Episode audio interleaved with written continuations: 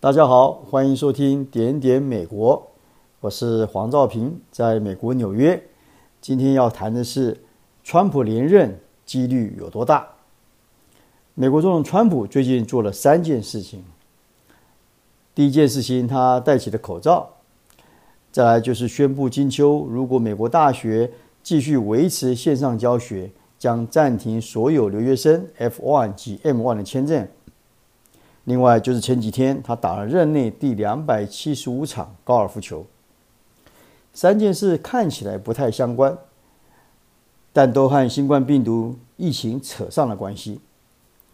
在全美疫情再次扩散，确诊感染人数突破三百万人，高居全球首位，死亡人数逼近十五万人的时候，川普终于在公开场合戴起了口罩。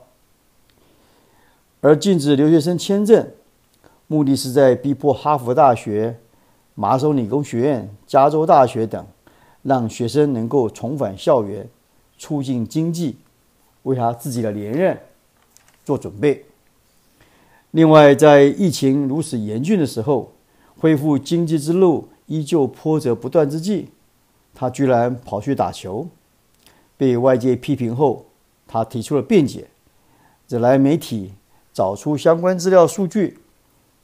前总统奥巴马在八年两届任内打了三百三十三场球，而川普在四年不到就打了两百七十五场，其中两百七十三场都在自家川普球场，可谓肥水不落外人田。谈到疫情，川普心里一定懊悔不已，好好的一盘局却杀出个程咬金，把稳坐钓鱼台的戏码落到内外交攻。中国打他，欧盟不挺，俄罗斯闭上关，国内连自家共和党人也渐行渐远，更不必说民主党了。美国总统大选十一月三日要投票了，距离现在不到四个月时间，说长也很快，说短也还有一些时间。不过到目前为止，几个重要的民调皆显示。川普目前正处于劣势。从去年底众议院罢免案未过关到现在，川普的支持度跌得一塌糊涂。尤其冠状病毒疫情自三月在美国爆发以来，与民主党内定总统候选人拜登的差距越拉越大。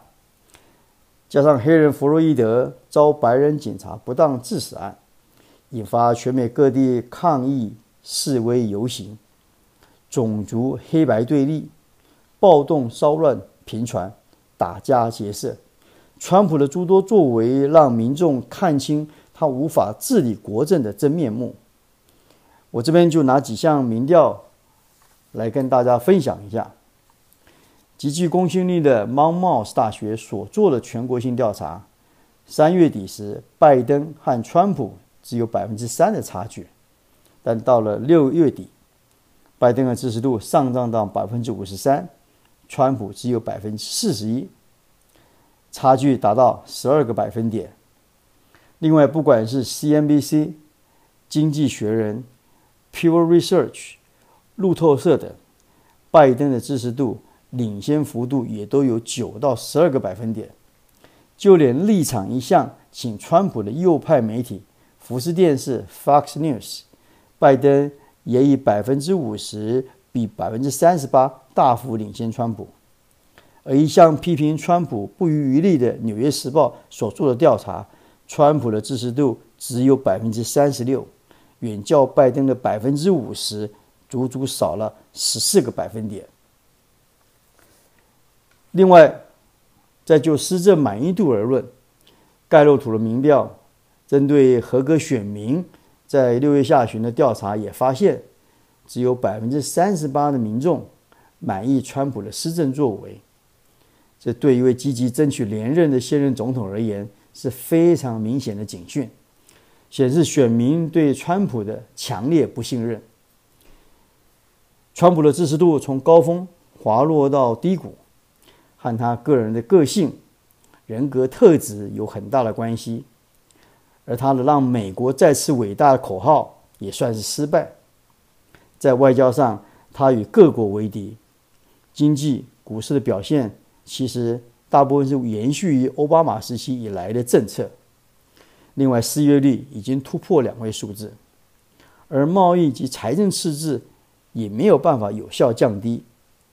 加上族群文化认同议题处理不当，导致社会出现了不该有的混乱、对立、失控局面。最主要的还是疫情失分太严重。川普信口开河，让百姓对他失去了信赖。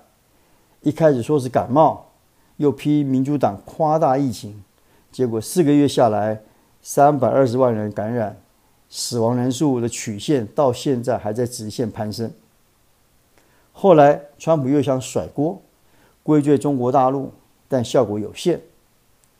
另外，很多国家的表现，尤其在防疫方面，更优于美国。另外，英国、加拿大、法国、德国、西班牙、意大利等一些疫情感染很严重的国家的领袖，表现也不若川普如此的失常。川普四年前以一介商人、政治素人逆转胜，扳倒民调居于领先的民主党希拉蕊，跌破众人的眼镜。这次川普是否在能够在居劣势下反败为胜？上次他输了普选。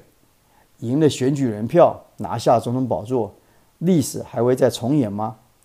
而拜登会不会在民调数字一样顺利当选下一届美国总统？这些问题，我相信观众、听众也都很好奇。今天我们就先暂时谈到这边，谢谢收听，我们下次再会。谢谢收听，请继续关注好好听 FM，记得帮我们分享给您的亲友。祝大家平安健康。